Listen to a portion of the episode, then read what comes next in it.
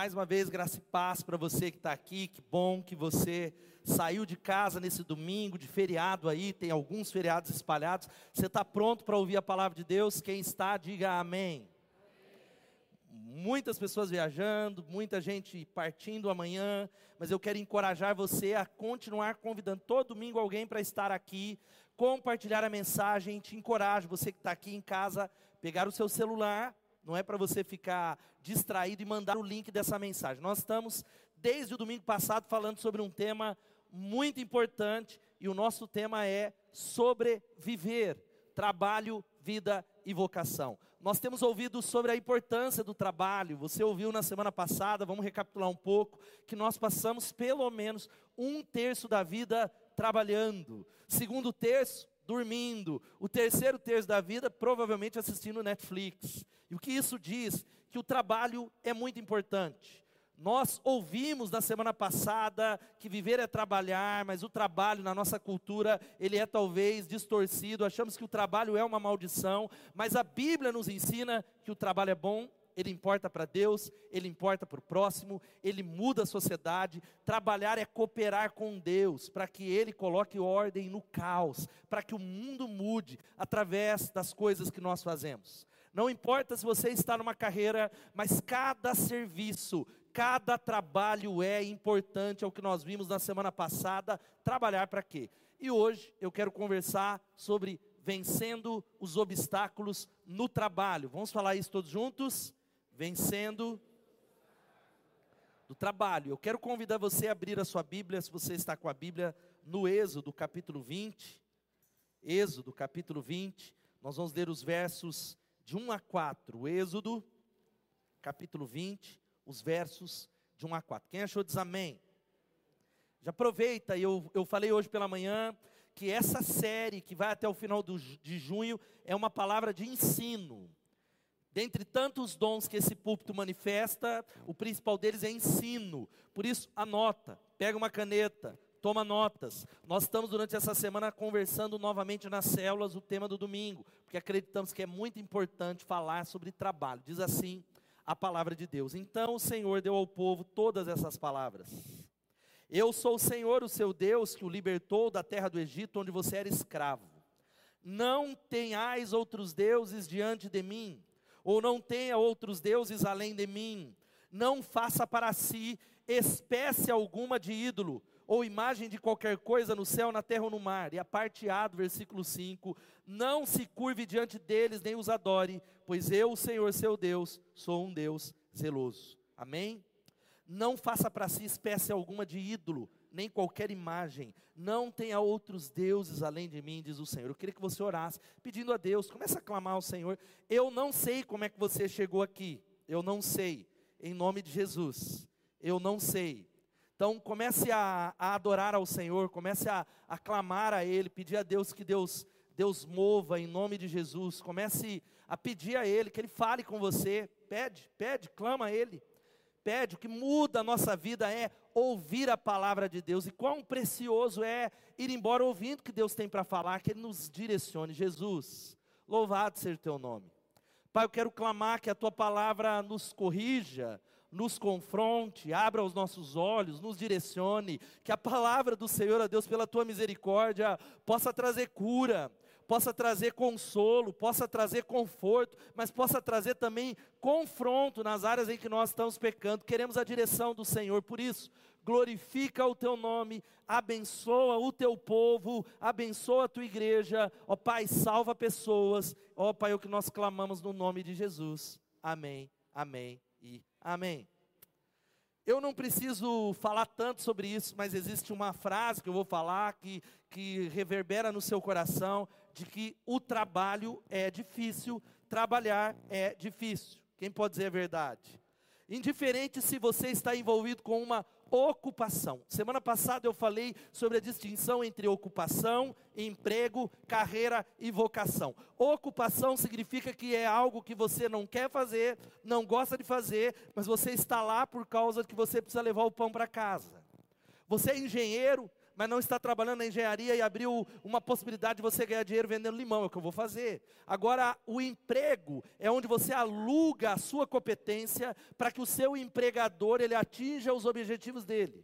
Não é o que você ama fazer, não é o seu sonho, não é a sua carreira, mas você diz: não, eu estou aqui pelo dinheiro, então eu vou trabalhar. Agora, a carreira é uma troca.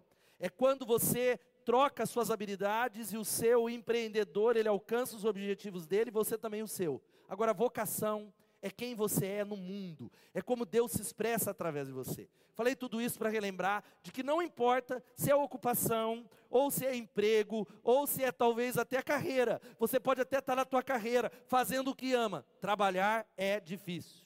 Nós nos deparamos com uma série de obstáculos, de problemas, dificuldades, injustiças no ambiente de trabalho. A gente precisa relembrar aqui que a Bíblia diz que quem inventou o trabalho não foi o diabo, Deus criou o trabalho. Você pode dar um glória a Deus?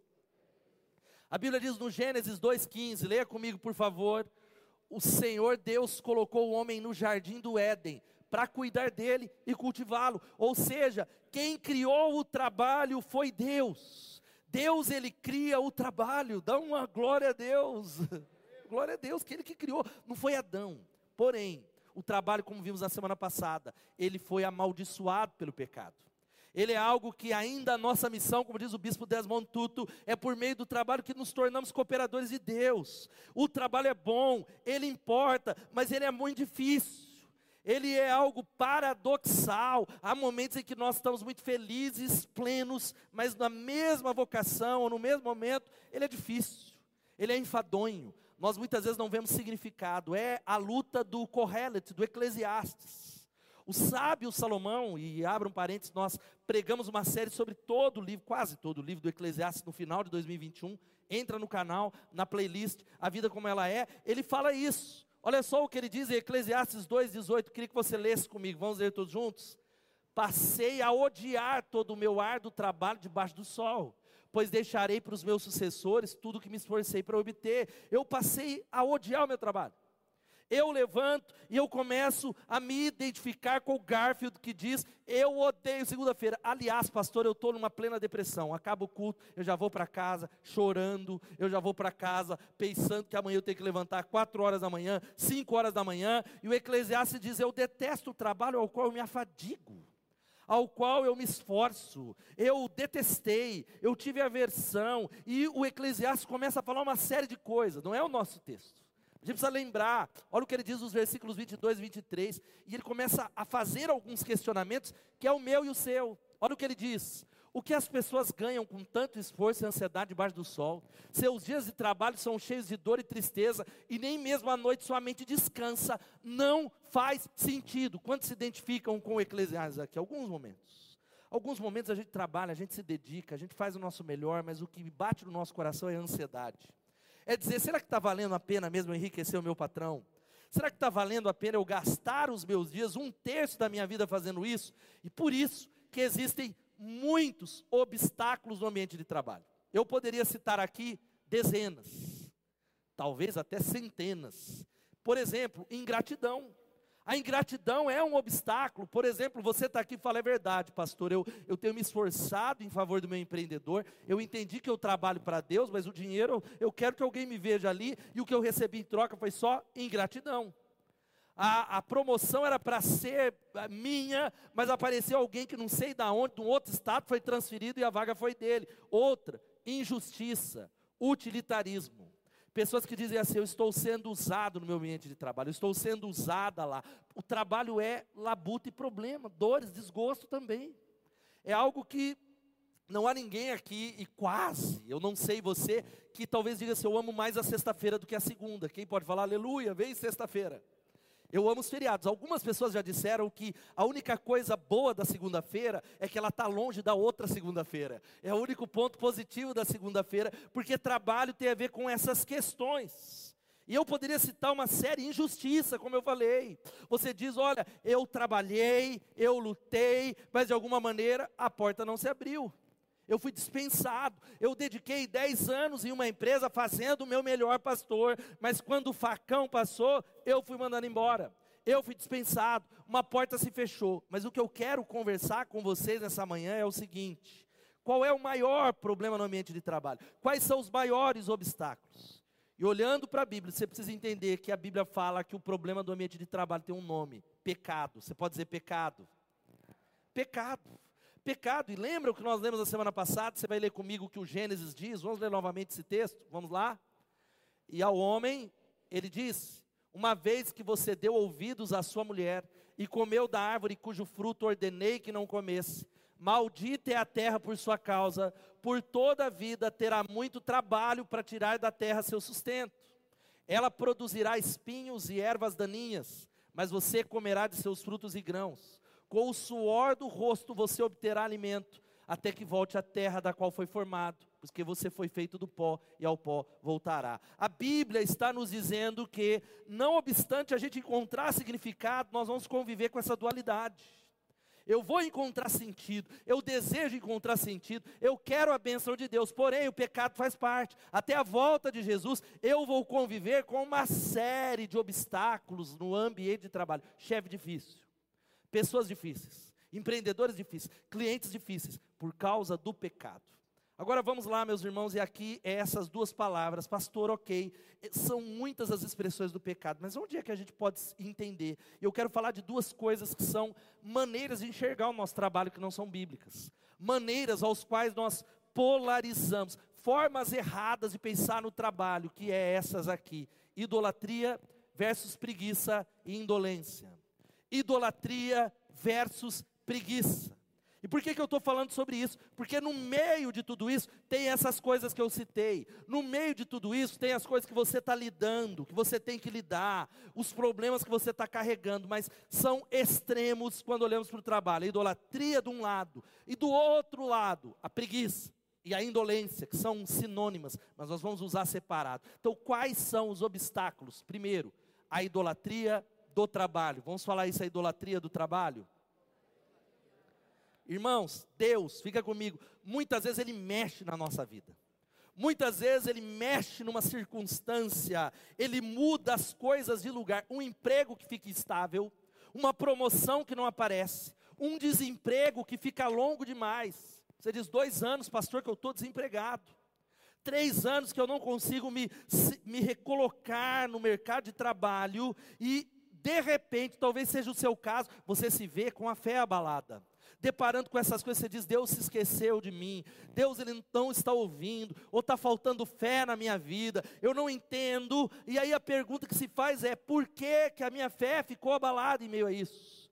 Porque em meio a essas provações, quando se trata de trabalho, porque nós colocamos as expectativas num lugar errado. Olha aqui para mim, nós colocamos a expectativa, a esperança, essa é a maior expressão do trabalho se tornar um ídolo.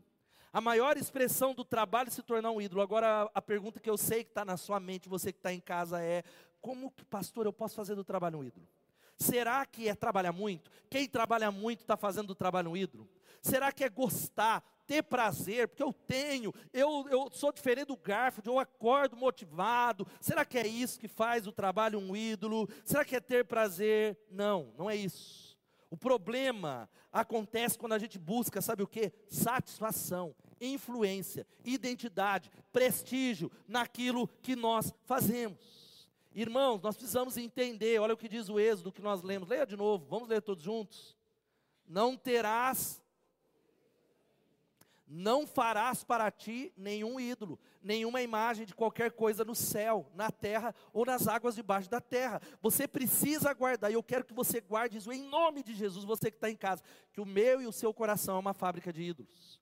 O nosso coração, nós fomos criados para adorar. Diga assim: Eu fui criado para adorar se a sua vida não está centrada em Deus como a mais alta prioridade, mesmo que você nem perceba isso, você vai adorar algo, ou alguém, ou uma outra coisa. Nós, se Deus não for o centro, a nossa adoração deve ser somente reservada a Deus. Quem pode dar um glória a Deus? E Martinho Lutero, ele diz o que é idolatria. Ele vai dizendo que tudo aquilo a que seu coração se apega e se entrega com fé, isso é o seu Deus. Bastam apenas a confiança e a fé do coração para constituir tanto a Deus quanto ao ídolo. Ele está dizendo que ídolo é aquilo que eu confio. Há muitos nesse auditório que confiam no dinheiro.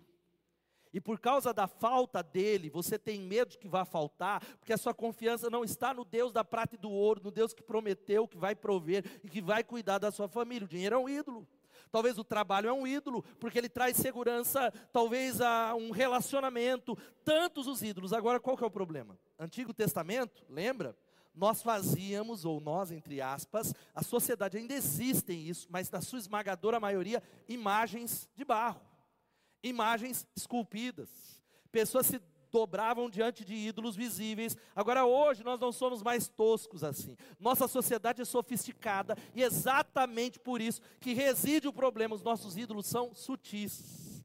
Os nossos ídolos são muitas vezes imperceptíveis. E um ídolo, que pode ser o seu trabalho, ele faz isso. Ele aprisiona sua paixão, seu tempo, sua devoção, o seu coração. E afinal de contas, sabe que é um ídolo? É quando nós amamos mais qualquer coisa do que a Jesus. Você ama o seu trabalho mais do que a Jesus?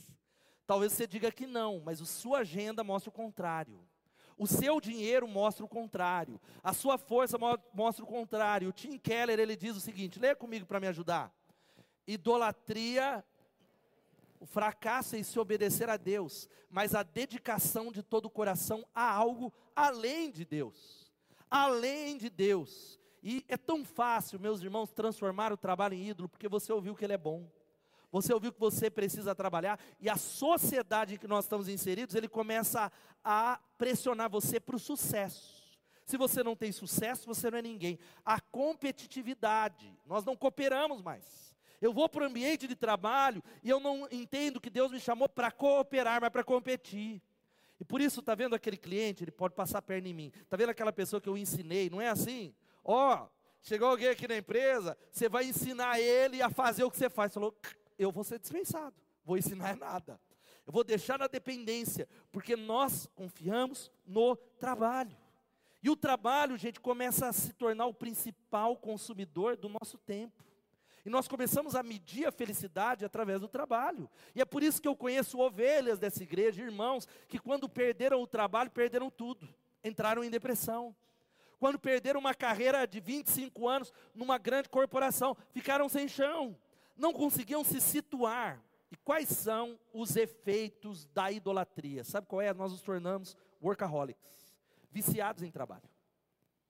Eu tenho uma multidão e eu luto, eu tenho lutado com isso. Ah, pastor, por quê? Porque é o trabalho na igreja, e, e é algo maravilhoso, é cuidar de gente, é cuidar de pessoas. Você já parou para pensar a grande confusão, que é algo extraordinário, estamos servindo a Deus, como você também está, workaholic, viciado em trabalho. É gente que não consegue relaxar, é gente que nas férias ele não consegue deixar de pensar na empresa, no cliente, o telefone não desliga nunca. Ele não consegue, não é porque ele é um trabalhador excelente, mas ele é alguém que idolatra o trabalho. E aí sabe qual é um dos resultados? Ele não tem tempo para Deus. É gente que, e, e, glória a Deus pelos devocionais. Ano que vem vai sair um da Bethesda aí. Você pode dar um glória a Deus por isso? Pastor, eu preciso dos devocional café com Deus porque eu não tenho tempo. Eu não tenho tempo para orar. Eu amo, então tem um monte de pastor ficando rico no YouTube, porque ele tá é um fast food espiritual e a gente não tem tempo para servir. A gente não tem tempo para ir à célula. A gente não tem tempo para buscar a Deus, para estar no ministério, porque afinal de contas, eu preciso trabalhar. Afinal de contas, pastor, Deus ajuda quem cedo madruga. Deus ele ajuda, eu corro atrás, porque o que importa é orar por saúde. Agora, dinheiro é a gente que corre atrás. Isso é uma meia verdade.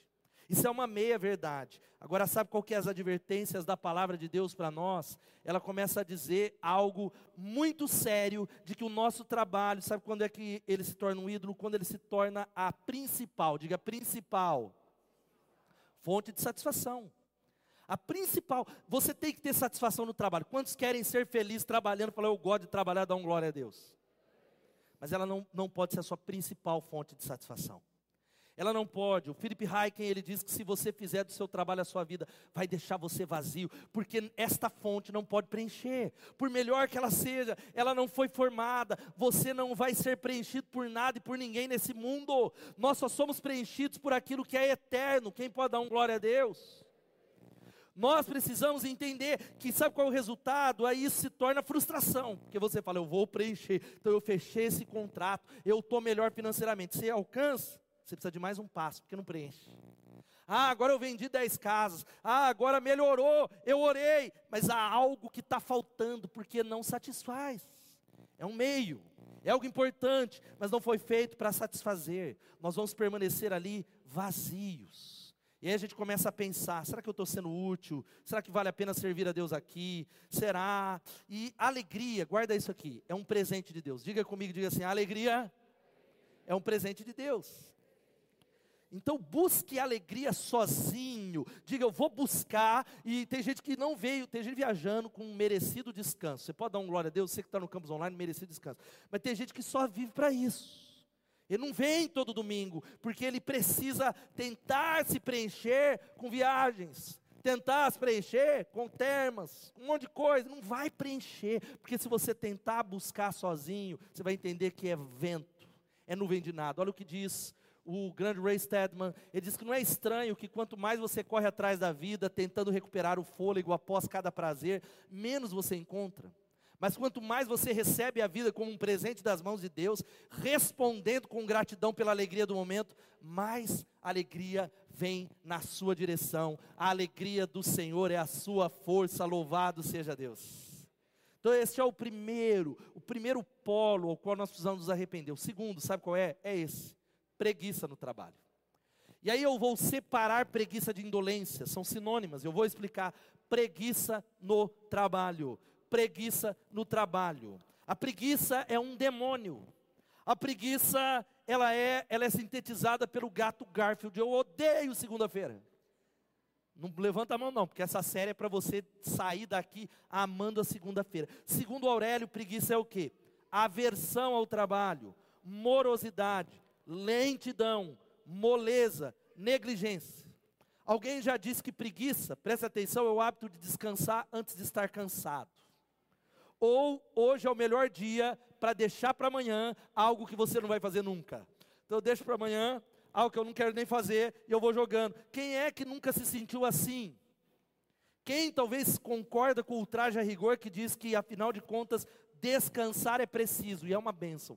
Quem pode dizer glória a Deus pelos dias de descanso? Não, glória a Deus. Deus deu exemplo. Agora a preguiça não é descanso. A preguiça, veja só, é um estado de desânimo espiritual. O Os Guinness, ele diz o seguinte, que preguiça é muito mais do que indolência. Ociosidade física, ou o estado de letargia viciada em televisão ou em Netflix. Não, ela é a condição de desânimo espiritual explícito de alguém que desistiu de buscar a Deus, a verdade, o bom e o belo. E é o pecado mais incentivado pela nossa cultura, irmãos. Só você ligar a televisão, é só você ir para o Instagram. E eu citei livros, deve até ser bom. Aquele eu não li que fala: olha, trabalhe quatro horas por dia só, fique rico e viaje para onde você quiser. Existe isso. Trabalha só, só quatro horas. É incentivado. Músicas que se tornam hits. As músicas que fazem a cabeça da moçada são músicas que são lixo. E lixo que é definido não é só, ah, é porque não é música gospel, não tem música gospel que é lixo é porque é uma preguiça do bom, do belo, é uma preguiça da sociedade de pensar, é uma preguiça, e você precisa entender que preguiça é ofensa contra Deus. Diga assim: a preguiça é pecado contra Deus. Agora qual é o nosso problema? A preguiça virou um pecado privado. Aliás, o pecado passou a ser privado, é eu e Deus. Não, não. Não existe pecado privado. Todos os pecados são públicos. Pode alguém não saber, mas todos estão patentes diante dos olhos daquele a quem nós temos que tratar. Todo pecado cometido no privado é público, porque Deus ele está vendo, Deus está acompanhando, Deus ele olha o seu levantar, aquilo que sai da sua boca, as intenções do seu coração. Diga glória a Deus ou misericórdia. Agora veja só, queridos irmãos, a preguiça, ela é sintetizada como preguiça mental ou como alguém que desistiu de crescer. Você é alguém que está no seu ambiente de trabalho, você fala, eu deixa a vida me levar, leva a vida eu, pastor. Eu vou, eu, eu, eu finjo que eu trabalho e ele finge que me paga, e nós vamos levando assim. Eu finjo que eu esforço, ele finge que. E aí essa é a vida, essa é a vida no Brasil.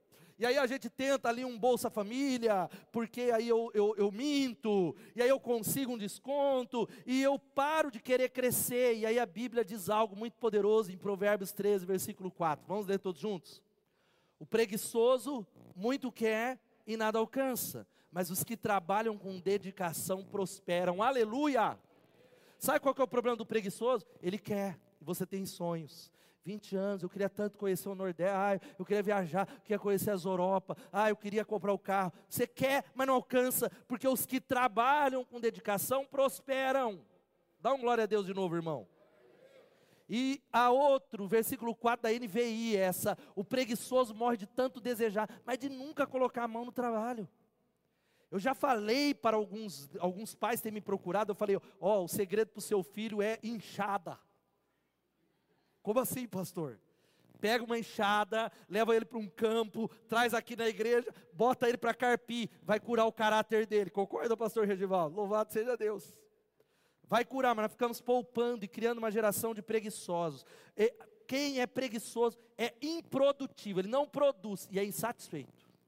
Olha só o que diz o versículo 4: O preguiçoso não ara a terra na estação própria, mas na época da colheita procure e não acha nada. Sabe o que quer dizer? Há oportunidade sendo colocada diante de você, mas você não correu, você não cresceu, você não economizou, você gastou, e aí quando chega a estação, você fala: agora é a oportunidade, não tem fruto. É só se plantar que vai colher. Quem pode dizer amém? É só se poupar que vai multiplicar. Agora a preguiça nos leva a sair gastando, usando cartão de crédito. Deixa a vida amanhã a gente vê. Amanhã Deus vai fazer um milagre. Aí você vai, eu vou falar isso, não é nem com respeito. Naquelas igrejas malucas que não é bíblica. Ó, vem aqui comprar a toalhinha, que você passar vai acabar a sua dívida. Aí os bobões vão lá e compra a toalhinha.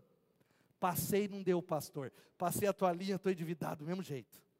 Deus não honrou a minha fé. Há algo, olha só, o a Bíblia vai dizendo que ele só enxerga dificuldade. O preguiçoso, ele só enxerga dificuldade. Alguém conhece alguém assim? Lê comigo, Provérbios 15, 19. Vamos ler. O caminho do preguiçoso é cheio de espinhos, mas o caminho do justo é uma estrada plana. Louvado seja o nome de Jesus. O preguiçoso é aquele que tudo está ruim para ele. Ele acha que é o problema, mas tudo muda quando você muda. Ele não entendeu o seguinte: que você só vai ser colocado no palácio quando você aprender a ser fiel na casa de Potifar. Deus só vai te levar para um novo nível quando você aprender a ser fiel no calabouço. Tem gente que fica, ó oh, dia, ó oh, vida, ó oh, governo. Era o problema era o Bolsonaro, agora passou a ser o Lula. Amanhã é o Luciano, é o, o prefeito da cidade. Era o Barjas. O problema é meu pai. O problema é a oportunidade. É um pseudo contentamento comportamento que esconde uma preguiça. Preguiça também é o abandono das tarefas e responsabilidades. Quero dizer algo para você. A cada pessoa compete uma tarefa na vida. Deus nos chamou para trabalhar e cooperar com Ele, mudando o mundo. Você pode dar um glória a Deus por isso? Por isso que a Bíblia diz: observa a formiga preguiçoso. Fala bem assim para o seu irmão: olha para a formiga. Observe os caminhos e seja sábio. E o texto continua dizendo: Até quando você vai ficar deitado preguiçoso? Levanta do seu sono, em nome de Jesus, do seu sono espiritual, do seu sono letárgico, dos sonhos que Deus quer colocar no seu coração. É gente, presta atenção, que não gosta de servir e ajudar pessoas. É que eu quero abrir um parede, estão querendo expor, eu tenho uma filha adolescente, mas quem é pai de adolescente, às vezes pode dizer, se identificar. O preguiçoso é alguém que no trabalho, você fala assim, você pode fazer isso, Daniel? Aí você fala, por fora eu vou, porque senão você mandando embora, mas por dentro eu estou lá.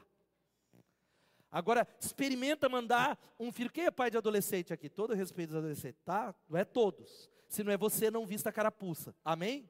Você fala, não é eu, não, glória a Deus, sua mãe está aí do lado, fala, louvado seja Deus que você não é assim. Olha, eu não coloquei esse texto, mas Provérbios diz o seguinte: que como vinagre para os dentes e fumaça para os olhos, é o preguiçoso para aqueles que o enviam. É gente que diz, você pode fazer tal coisa? Talvez seja você, pai. Reclama do filho adolescente, mas você é assim no ambiente de trabalho. E existem algumas recomendações aqui para quebrar o gelo para as pessoas que querem ser preguiçosas. Mandamentos. Primeiro, viva para descansar. Segundo, ame a sua cama, ela é o seu templo sagrado. Amanhã, feriado, terça, feriado. Terceiro, se ver alguém descansando, ajude-o. Quarto, descanse bem de dia para dormir bem de noite. Quinto, o trabalho é sagrado, por isso não toque nele. Sexto, nunca faça amanhã o que pode ser feito depois de amanhã. Sétimo, trabalhe o menos possível e o que deve ser feito, deixa para outra pessoa fazer. Oitavo, calma, nunca ninguém morreu de descansar. Nono, quando sentir vontade de trabalhar, acalme-se, sente, espere que logo passa. E o último, décimo, não se esqueça, trabalho é saúde, deixe ele para os doentes. É, é os conselhos dos preguiçosos, é os conselhos de uma sociedade. Agora, o último extremo é esse, que se chama indolência. A indolência no dicionário é o sinônimo é a preguiça, mas ela é mais sutil. Porque não é só o deixar de trabalhar, não é só alguém que só quer descansar. A indolência, fica aqui comigo, é mais sutil, porque é não fazer o meu melhor. É mais difícil de reconhecer o indolente, porque não é só inatividade, é alguém que trabalha muito. É alguém que trabalha várias vezes, várias horas por dia, um trabalhador. Quem é trabalhador aqui dá um glória a Deus. Mas a indolência é uma questão de motivação. A indolência significa que a minha motivação, olhe para mim, não é oferecer um bom trabalho para Deus e nem para os meus clientes, mas eu quero fazer o máximo possível de clientes, eu quero fazer o máximo possível do meu serviço no menor tempo, com o mínimo esforço e ter o maior lucro. Então a grande questão da indolência não é a qualidade comercial, mas é o meu coração. Nós começamos a achar que tudo bem para Deus oferecer para Ele um trabalho medíocre nós começamos a achar que tudo bem trabalhar do jeito que nós estamos indo toda segunda, trabalhar desse jeito como crentes. Nós achamos, não, pastor, ficando no WhatsApp o tempo todo no ambiente de trabalho. Ah, mas eu estou lá vendo as coisas só da igreja, achando, deixando de ser excelentes. E olha só o que diz Efésios 6, versículo 7. Vamos ler todos juntos? Sirvam aos seus senhores como e não aos homens meu irmão, minha irmã, nós precisamos entender uma coisa: que há uma falha. Qual é a falha? Quando você não reconhece que Deus tem propósito no seu trabalho. Quando você não entende que, por mais difícil que seja o trabalho, talvez não seja uma carreira, Deus está trabalhando. Deus, Ele deseja que você trabalhe para Ele. É talvez um coração que não compreende que Deus ele está usando o trabalho para moldar a vida da gente. Ele usa trabalhos difíceis para moldar o nosso coração, para moldar o nosso caráter, para nos levar para um novo nível. É gente que é pessoas que têm um coração que está negando uma responsabilidade. Sabe qual é a sua responsabilidade? Servir ao Senhor com aquilo que você faz e onde você está, no nome de Jesus. Quem pode dizer amém? Olha o que diz na NVT, o mesmo versículo. Vamos ler todos juntos? Trabalhem como se servisse ao Senhor e não aos homens. Isso significa que você vai acordar amanhã e o Espírito Santo está falando para todos nós e quem está no online, se é de Jesus, trabalhe com todo o seu coração. Quem pode dar um glória a Deus? É trocar a rádio que você ouve de manhã, porque alguns que a rádio é aquela, ah, que droga, ah, ah, é colocar a adoração, falar, eu estou indo para servir a Deus, eu estou conspirando com o reino de Deus, aleluia. Paulo ele é muito duro em tratar a maneira com que a gente trabalha. O texto que lemos nessa campanha do profundo, olha só o que ele diz: quando ainda estávamos com vocês, lhes ordenamos: quem não quiser trabalhar, não deve comer. Quem não quiser trabalhar, isso vale para qualquer área. Você que é dona de casa, você que está envolvido em qualquer área. Quem não quer trabalhar, quem não quer se dedicar, não deve comer. E Deus ele está chamando a gente para sermos produtivos no trabalho. Quem é empreendedor aqui levanta a mão? Ou lá em casa faz uma cena. Nós podemos, como é que você consegue comprar? Você pode comprar o tempo do empreendedor, mas e o coração? Como é que existem ferramentas de avaliar produtividade? Mas como é que eu tenho o coração? E tem uma pesquisa do Instituto Gallup com 25 milhões de trabalhadores no mundo. Pode ver que é uma, não é igual o Datafolha, que pega três pessoas, sei lá. É 25 milhões. Olha só do, baseado no livro Trabalhar para Quê, diz assim: que há duas vezes mais trabalhadores ativamente descomprometidos no mundo do que comprometidos que gostam do que fazem. E ele continua: 13% estão comprometidos com o trabalho, só 13.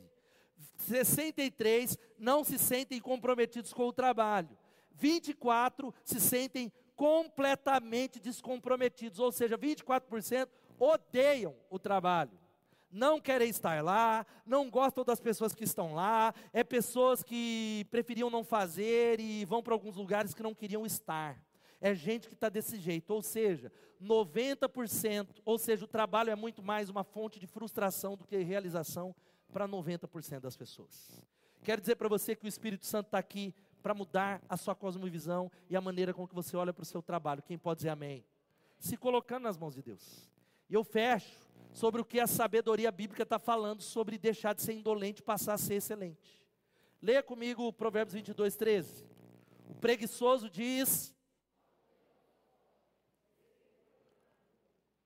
Sabe o que eu quero falar para você, meu irmão? Levanta e encara o leão que está lá na rua, pega ele no tapa, derruba esse leão no poder do Espírito Santo, coloca uma roupa, manda um currículo, vai bater pé, vai aprender inglês. A Jet está aqui para te ajudar. A Jet, dos jeitos reais, uma falência, irmão.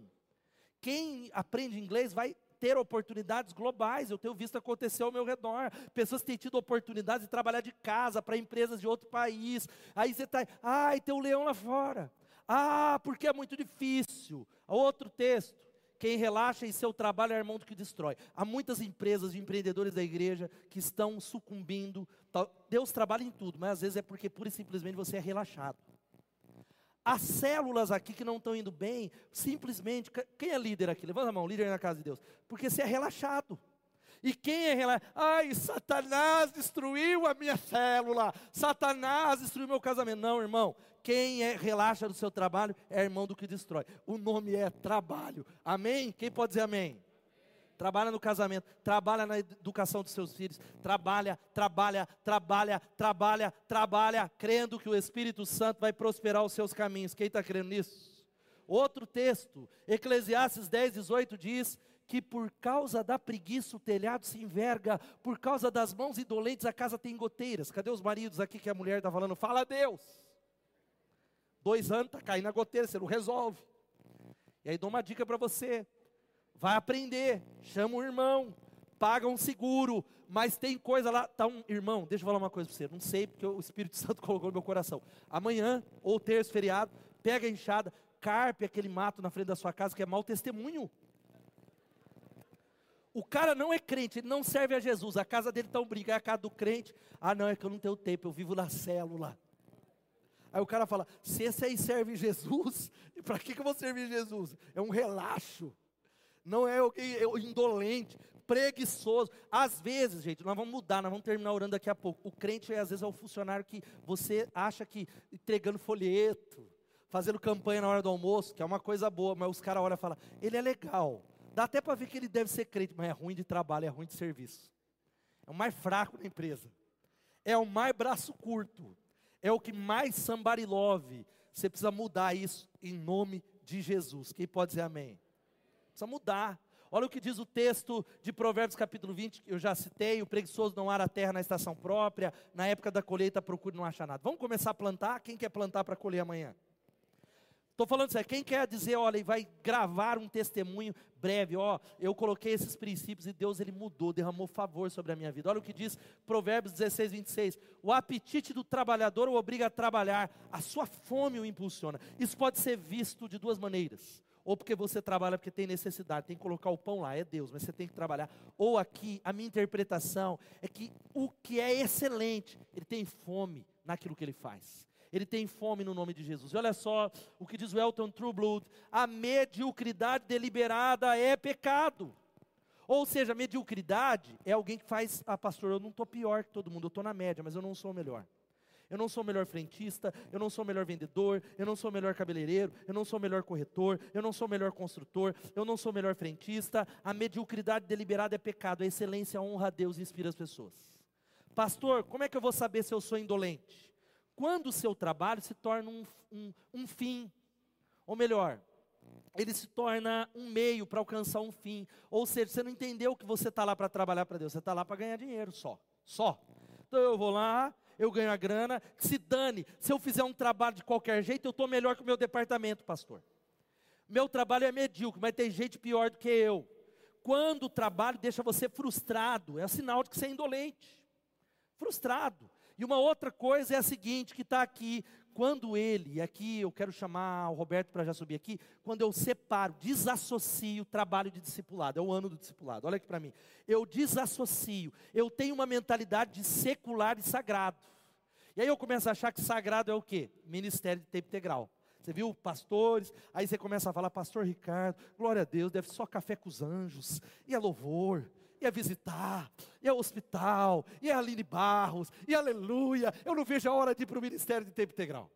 Quero ser pastor, quero, aleluia, deve ser maravilhoso. É só trabalhar com o crente, vem, vem, vem trabalhar. É só trabalhar com o povo, porque você não entendeu que você já trabalha para Deus 24 horas por dia.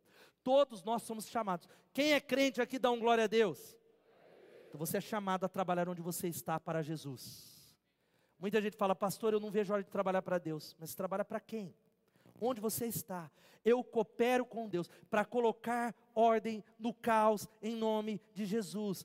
Trabalho tem a ver com discipulado, trabalho é ministério. É o texto base de toda essa série, memoriza ele. Leia comigo. Vamos ler todos juntos Colossenses 3, 23 e 24. Vamos lá? Tudo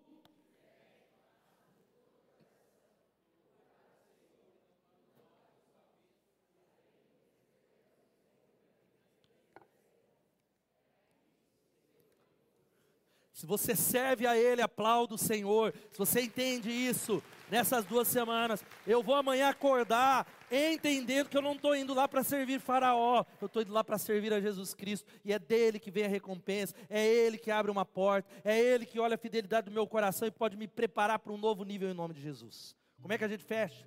Lições que ficam aqui. Primeiro, vá a Deus em arrependimento. Arrependa-se nessa noite da sua idolatria do trabalho. Arrependa-se porque você colocou a satisfação em qualquer coisa. Como eu vou saber? Você tem medo de perder o trabalho. Ninguém quer perder o trabalho.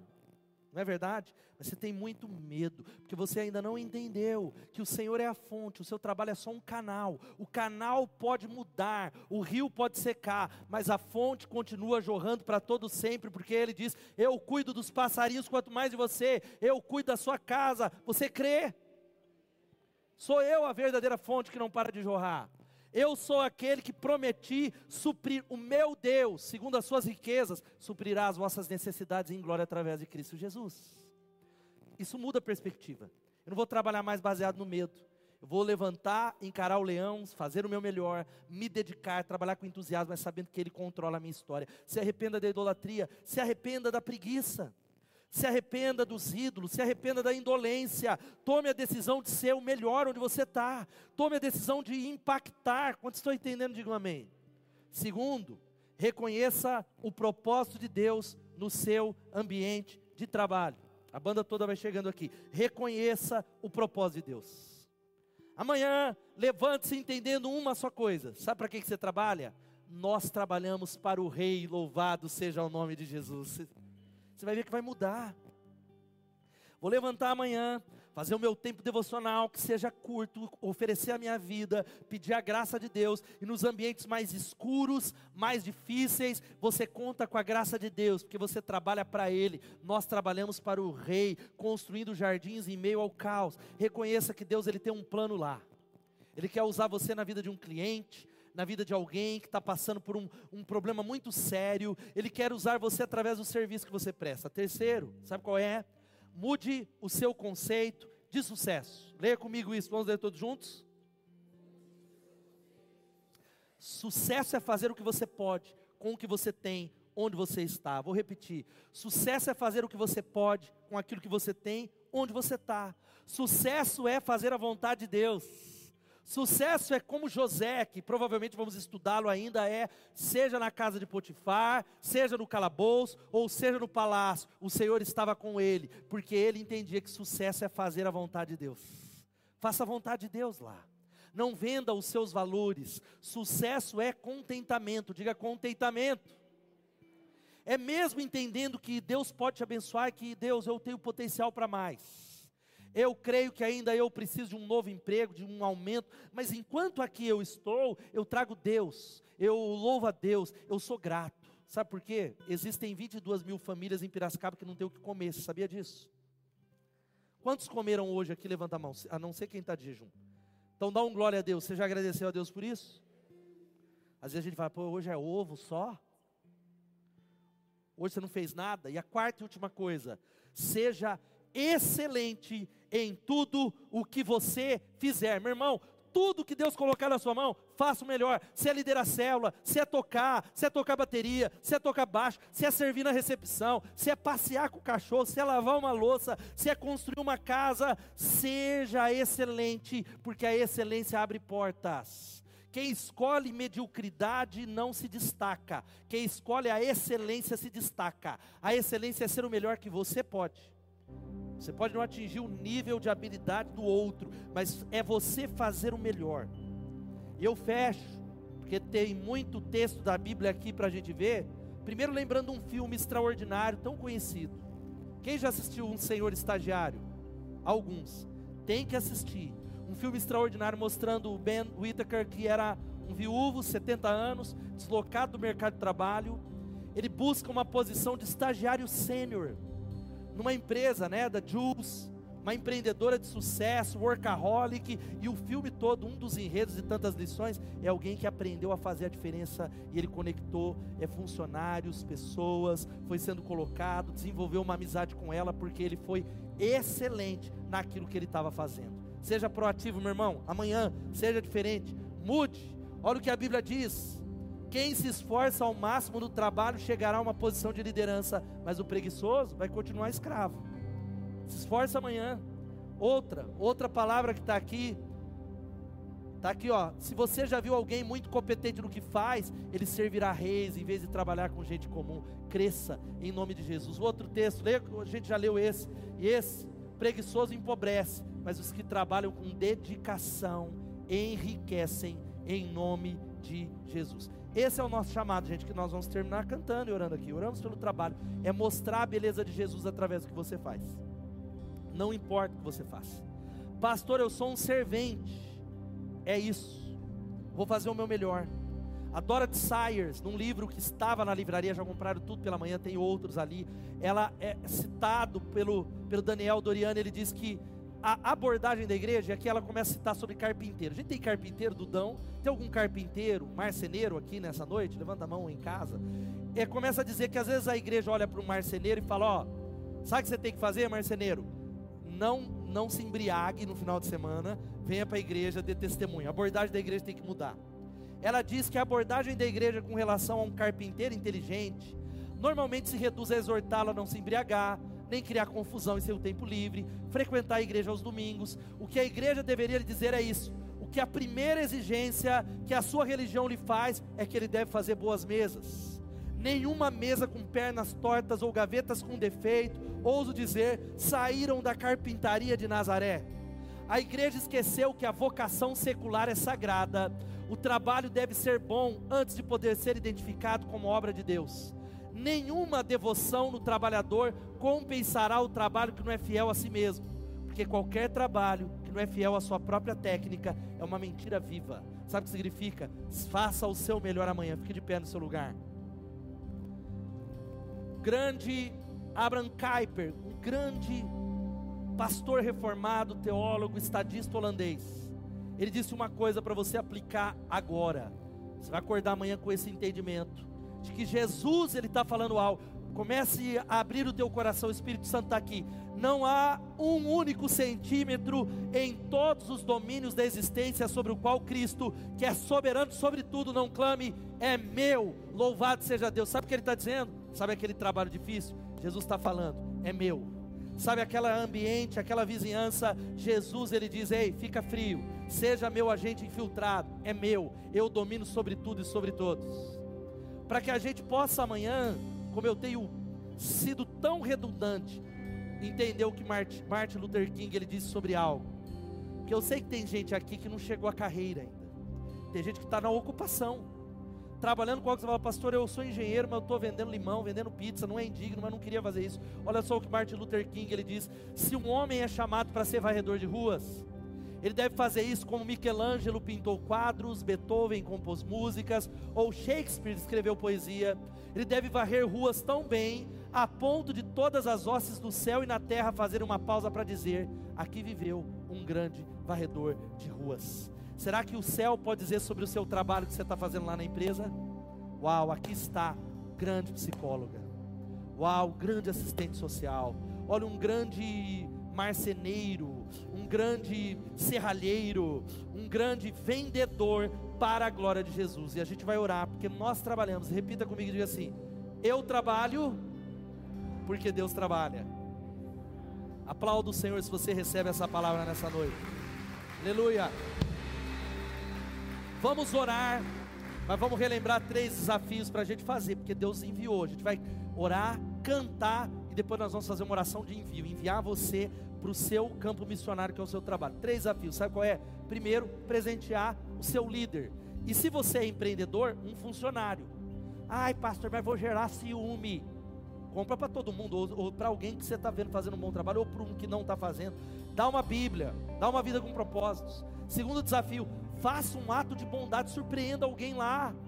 Faça algo, não, faz algo, um ato de bondade. E terceiro, seja proativo, excelente durante esse mês sirva alguém lá no ambiente de trabalho, o excelente será colocado diante de reis. Abaixe sua cabeça, quero orar com você. Dois desafios só antes da gente ir embora. Primeiro, a igreja vai orando, Bethesda vai clamando. Clamando é você que está no campus online e você talvez está aqui, está entregando a sua vida para Jesus como Senhor e Salvador. Você diz: Eu quero andar com Deus, eu preciso que Ele endireite a minha vida. O carpinteiro de Nazaré, Jesus de Nazaré, ele deixou ele andou entre nós, fazendo obras em madeira, e Ele é o Deus encarnado que começa a fazer, esculpir uma obra no coração dos homens. Se você quer que Ele endireite, e você está entregando a sua vida a Jesus, levanta a sua mão onde você está. Alguém dizer, eu estou entre Deus abençoe. É mais alguém? Levanta bem alto a sua mão. Você está confessando publicamente Jesus. Você que está em casa escreve, tem um QR Code, um link dizendo: Eu estou entregando a vida a Jesus. É uma oportunidade que Ele está dando alguém. Levanta a sua mão. Você que está retornando para a casa de Deus, levanta a sua mão onde você está, eu quero orar com você. Algumas pessoas receberam Jesus e eu quero encorajar você que tomou decisão a repetir comigo essa oração como um símbolo de entrega. Ore e diga: Senhor Jesus, eu me rendo a Ti, eu confesso os meus pecados. Jesus, eu reconheço que o Senhor não tem tido o primeiro lugar na minha vida, e por isso nessa noite eu te convido para ser o meu Senhor, o meu Salvador entra na minha vida, muda a minha história. Eu creio que Jesus morreu na cruz e ressuscitou para me salvar, para me transformar, para me libertar, e por isso eu declaro que o Senhor é o meu Deus, e eu te peço, me ajuda nessa nova história, em nome de Jesus. Aplaudo o Senhor por essas decisões.